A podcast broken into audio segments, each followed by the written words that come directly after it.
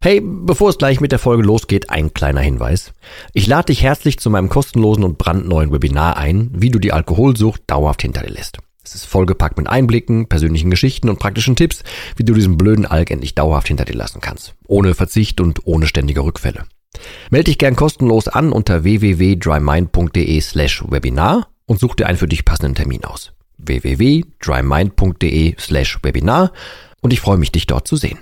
Und jetzt viel Spaß mit der Folge.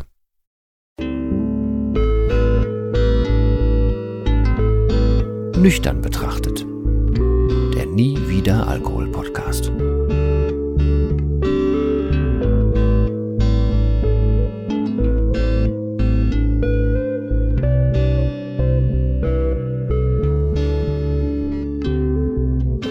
Ja moin und herzlich willkommen zu einer weiteren Folge von Nüchtern betrachtet. Diesmal eine ganz reguläre Folge und diesmal auch ein Thema, was wir schon mal hatten. Ich bin noch nicht ganz sicher, wie ich die Überschrift genannt habe, aber es hat ein bisschen was mit der oder mit dem Inhalt der Folge der Aufschieberitis zu tun. Denn ich habe letzte Zeit mehrere äh, Nachrichten bekommen, mehrere Dinge gehört und es geht so Richtung Ende des Jahres und da sind ja viele Menschen unterwegs, dass sie dann unbedingt nochmal äh, ja andere Vorsätze haben wollen, irgendwas ändern wollen, vor allem zum Jahr hin und dann wird ein bisschen reflektiert, wie das Jahr so war und so weiter. Ähm, und dann wird halt oft ein Fehler gemacht und der hat was mit der Aufschieberitis zu tun, aber ich möchte es heute nochmal an anderen Beispielen so ein bisschen ja, näher bringen. Ähm, und das allererste Mal im Kopf hatte ich die Idee zu dieser Folge, als mir jemand schrieb, der, also der hat mir relativ oft auf Instagram geschrieben, ähm, ich sag mal, zu verschiedenen Uhrzeiten und wir kannten es jetzt nicht groß weiter oder so, ne? Aber so dann immer mal ein bisschen teilhaben lassen. Und auch das Buch, also mein Buch gelesen.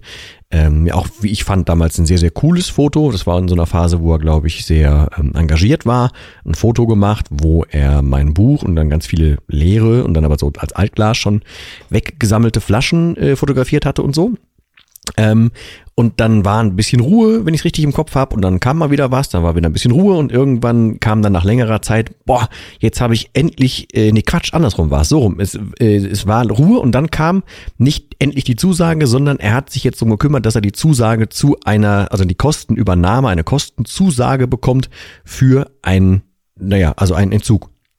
Ähm, und da ist mir das erste Mal aufgefallen, so, hm, ich kann es auf der einen Seite nachvollziehen, dass man darauf hinfiebert, dass man zum Beispiel so eine Kostenzusage bekommt. Ne, jetzt rein aus Kostengründen. Ich weiß ja aber nicht, wo jeder so für sich irgendwie äh, finanziell steht und so.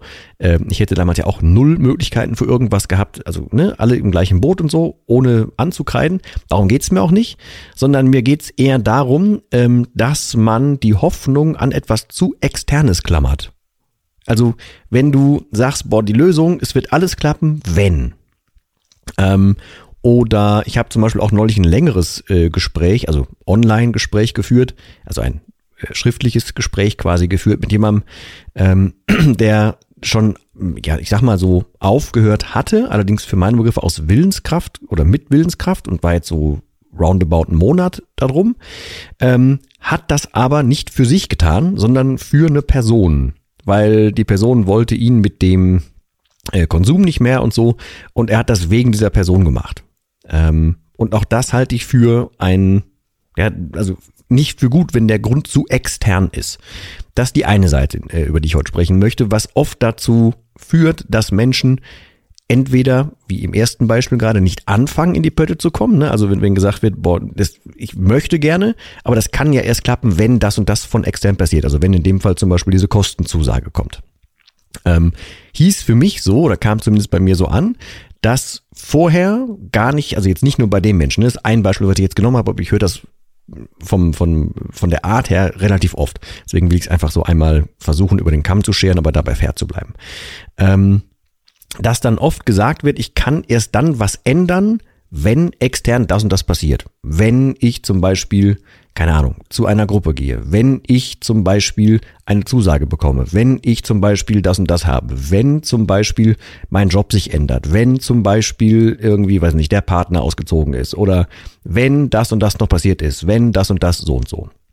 Ähm, Das Punkt eins. Ich kenne das noch von mir damals. Ne? Ich habe ja auch immer gedacht, ich würde das Leben irgendwie damit wieder in den Griff kriegen. Und wenn das und das passiert und meine nächste Idee total durch die Decke geht und dann bade ich in Kohle irgendwie und dann äh, werde ich auch die Kraft haben, aufzuhören. Weiß ich natürlich jetzt, war völlig Pustekuchen äh, und ordentliches Hirngespinst, aber wie gesagt, jetzt bin ich schlauer, als ich damals war. Der zweite Part ist aber, ähm, ich habe jetzt vor kurzem mit einer Dame gesprochen.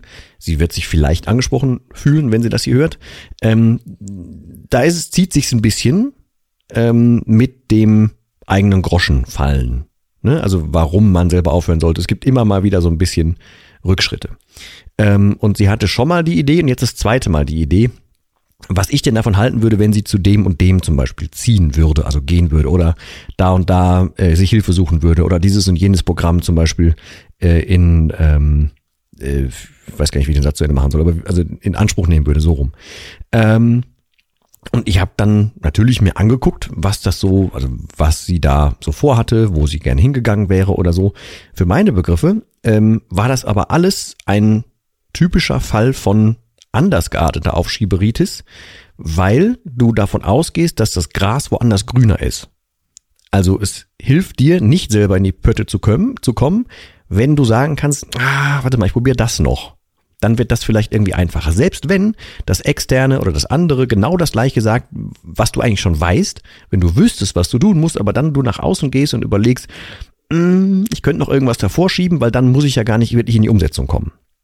Und das alles spielt in eine riesig große ja, Gesamtmenge rein, die ich halt erstens für zu passiv halte und zweitens, die halt mit zu der Aufschieberitis passt. Und deswegen wollte ich es nochmal extra ansprechen. Ich habe auch ganz, das ist schon länger her jetzt, also ich glaube, das war relativ am Anfang von Corona, habe ich schon was dazu gesagt, dass es nicht viel Sinn macht, darauf zu warten, wie Corona so wird oder zu wissen, boah, Corona wird bei mir schlimm, da werde ich aber super viel trinken, weil bei mir geht alles wirtschaftlich einen Bach runter. Das macht nicht so viel Sinn, ist nachvollziehbar und ne, alles individuell und so, keine Frage. Grundsätzlich aus der Adlerperspektive ist es nicht so sinnvoll, weil du ja eigentlich, wenn du weißt, dass eine Krise kommt, du dich in deiner stärksten Form brauchst, also dich bei allen Kräften brauchst. Das gilt für sowas wie jetzt ne, irgendwelche Krisen, die kommen sollen oder eine Rezension, die weiter um sich schlagen soll oder ein Krieg, der sich irgendwann ausweitet oder irgendwie eine Energiekrise im Winter, whatever oder irgendwelche Dinge, die dich zum Beispiel beruflich, privat, egal wie triggern oder erreichen. Ähm, es macht mehr Sinn, sich auf eine Krise aktiv vorzubereiten und nicht sich in einer Krise wegzuducken. So doof das klingt und so einfach das erstmal klingt. Ich weiß, dass es nicht einfach ist, aber das vom Prinzip her ist es nun mal leider so. Also nicht nur leider, es ist tatsächlich so. Es bringt nichts. Es ist unbequem, es ist mit Arbeit verbunden, ja, aber es ist das Sinnvollere. Und ich glaube, wenn du selber nicht drinsteckst, sondern selber jemanden beobachten könntest, der das tut oder dazu neigt, das so zu tun, würdest du auch sagen, ah, es wäre eigentlich sinnvoller, wenn er den und den Schritt macht. Und genau jetzt kommt alles, was ich gerade gesagt habe, irgendwie zusammen, weil sowohl bei der Kostenzusage als auch bei dem, an, da wo das Gras woanders grüner ist, als auch bei einer Corona-Pandemie oder bei, was weiß ich, bei, bei dieser ähm, externen Sache mit einem Partner zum Beispiel, egal was es da jeweils ist, es ist eine Ausrede, passiv zu bleiben. Und es ist ein drumrum lavieren, sich mit sich selber zu beschäftigen, weil das ist nun mal so. Das Wissen ist bei vielen irgendwie da oder ein Verständnis dafür ist da. Oder ich habe auch schon so oft Fälle gehabt, wo mir Menschen gesagt haben, die hören sich dann, nachdem sie das erste, zweite Bier aufhaben, hören sie sich dann tierisch viel von meinem Podcast an. Vielleicht erwische ich dich jetzt gerade dabei, weiß ich ja nicht. Aber vom Umsetzen, äh, vom, vom Nicht-Umsetzen passiert nichts. Vom reinen Konsumieren, also sowohl vom Trinken als auch jetzt ne, Inhalte konsumieren, ändert sich nichts. Du kannst noch so viel wissen, wenn du nichts anwendest davon, wird nichts passieren. Und was ich hier jetzt, ich weiß gar nicht, wie viele Folgen wir jetzt sind, irgendwie über 130 oder so, ne? Aber was ich eigentlich mit jeder Folge, zumindest seit ich hier einen etwas besseren Überblick habe, wie Podcast so funktioniert irgendwie, ist mein übergeordnetes Ziel, dir und euch zu zeigen, dass es sinnvoll ist, am Ball zu bleiben, dass es sinnvoll ist, Dinge umzusetzen und dass das, was dahinter auf dich wartet, bei weitem nicht so schlimm ist, wie das, was du dir vorstellst.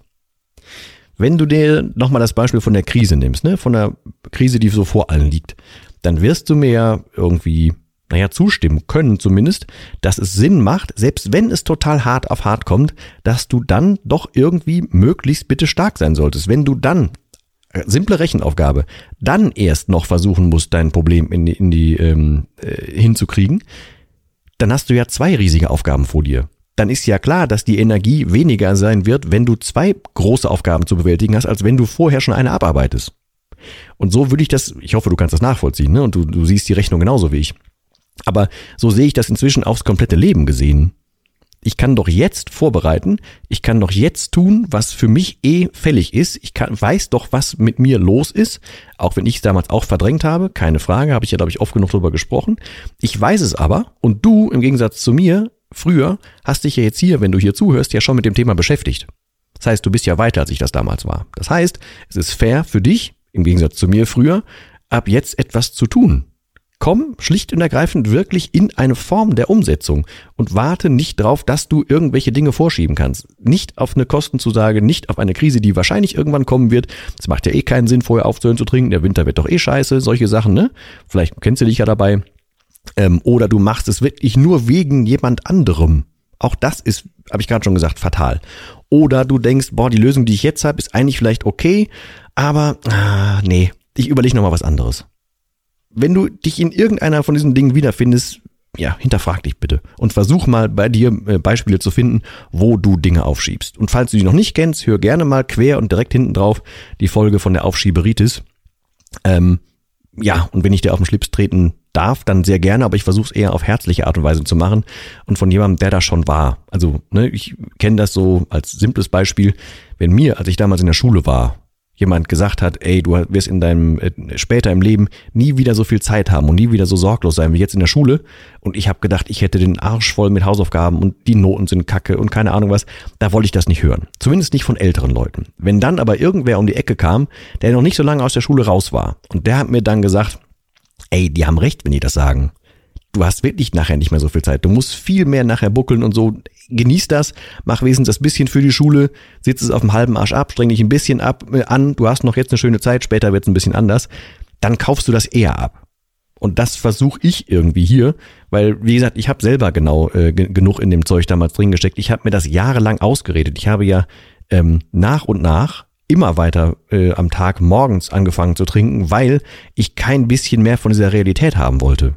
Weil mein Leben ja einfach vollkommen hinüber war und immer mehr hinüber wurde, ich das umso weniger sehen wollte und einfach dann ein riesiges, in sich fütterndes Perpetuum mobile aufgebaut habe, was nachher hieß, ich habe von morgens bis abends gesoffen, habe versucht, mich in den Schlaf zu trinken, was nachher gar nicht mehr funktioniert hat und ich habe aufhören müssen, weil ich sonst wahrscheinlich irgendwann hops gegangen wäre.